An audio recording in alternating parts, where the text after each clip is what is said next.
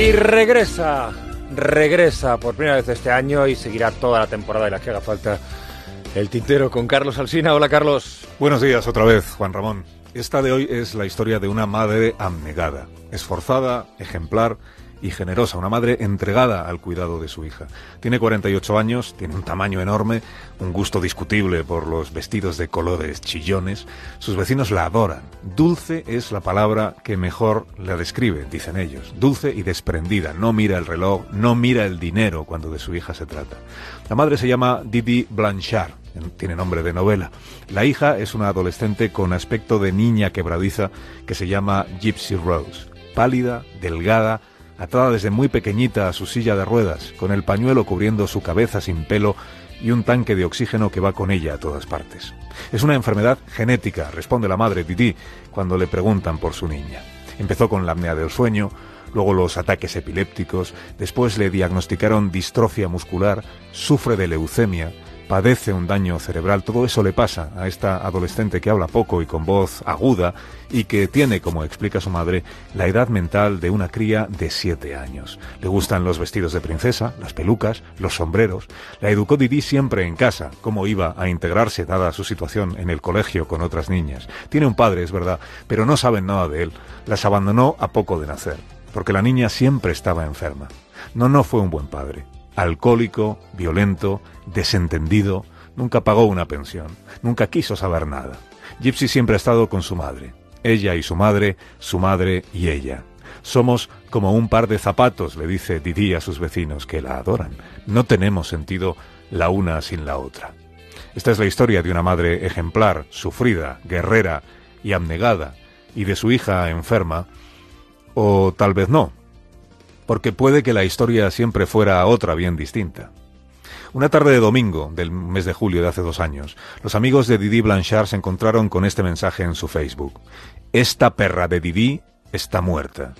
La llamaron de inmediato para decirle, oye, alguien se ha metido en tu cuenta de Facebook, pero ella no respondió al teléfono.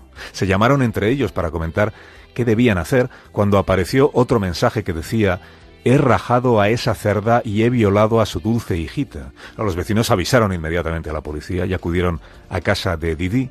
Cuando los agentes entraron, se encontraron con el cadáver de la madre en el dormitorio, muerta desde hacía varios días de una infinidad de puñaladas, y se encontraron con la silla de ruedas de la hija y con sus medicinas. Pero no estaba Gypsy, ni rastro de ella.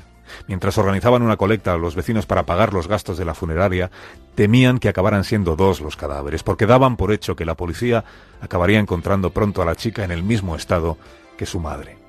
Así empezó la investigación policial, que condujo pronto a una revelación. Gypsy tenía un novio a espaldas de su madre, se llamaba Nicholas. Llevaban dos años en contacto por Internet y se habían estado viendo a escondidas. Ella estaba muy enamorada, muy feliz de que a Nicholas no le importara su estado. Soñaba con casarse, pero sabía que la madre nunca se lo permitiría. No fue una investigación muy complicada. Localizaron una cuenta del novio en Facebook, rastrearon sus mensajes, localizaron la IP y se fueron para su domicilio. El joven se entregó sin resistencia y para alegría de los agentes y de los vecinos y de todos los que conocían a la dulce Gypsy, ella también fue encontrada allí, en la casa de él, ilesa, tranquila y sin un rasguño. Y sin silla de ruedas.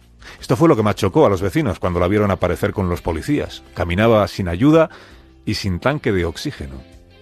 Las cosas no siempre son lo que parecen, dijo al día siguiente el jefe de policía para iniciar su conferencia de prensa explicó que Gypsy Rose había sido examinada por los médicos. No tenía lesiones, no sufría parálisis, no padecía de distrofia muscular, nunca había tenido leucemia. El pelo le crecía con normalidad, lo que pasa es que su madre se lo rapaba constantemente para que pareciera enferma. Hablaba mucho, adoraba a su novio, y ambos habían estado intercambiando mensajes desde meses antes del asesinato de la madre, planeando cómo deshacerse de ella. Gypsy en esas conversaciones aparece como la inductora del asesinato y Nicholas como el encargado de empuñar el cuchillo.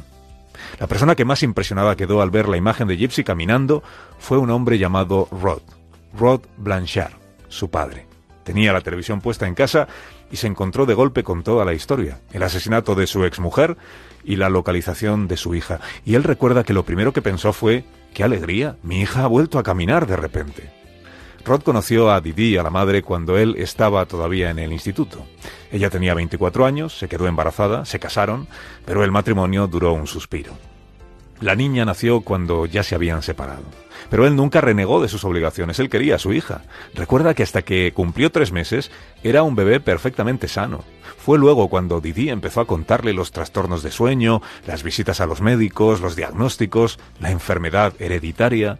Rod asumió, y ahora lo lamenta, que todo lo que le contaba su exmujer era verdad. Él se volvió a casar, tuvo otros dos hijos, nunca ha sido alcohólico ni maltratador, siempre pagó la pensión para el cuidado de su hija y la vio con frecuencia los primeros diez años de su vida. Siempre con Didi a su lado, es verdad, porque la madre era imprescindible para garantizarle los cuidados. Ahora le cuesta entender cómo le fue posible a ella mantener ese engaño durante tanto tiempo. Ahora entiende por qué cambiaba siempre de domicilio, cambiaba de médicos cada dos por tres. Parece que solo uno de los médicos estuvo a punto de detectar que a la niña en realidad no le pasaba nada, que era la madre la que sufría el síndrome de Munchausen por poderes. Es una enfermedad mental que lleva al adulto a inventar enfermedades del niño y que deriva en una forma de maltrato infantil.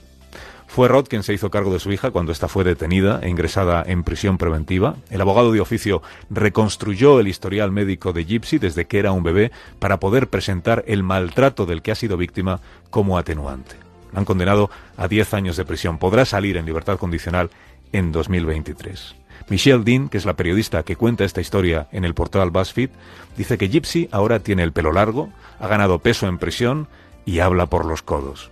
Gypsy cree que estos años que va a pasar en la cárcel van a ser muy buenos para ella, para asumir lo que le pasó la suya no era una madre abnegada y sufrida y generosa, para pagar por lo que ella misma hizo, matar a la madre, y para salir de prisión convertida en una persona distinta tiene 25 años y ahora sí tiene el aspecto de una chica saludable de 25 años. Gracias, Carlos Alsina. Hasta mañana, Hasta mañana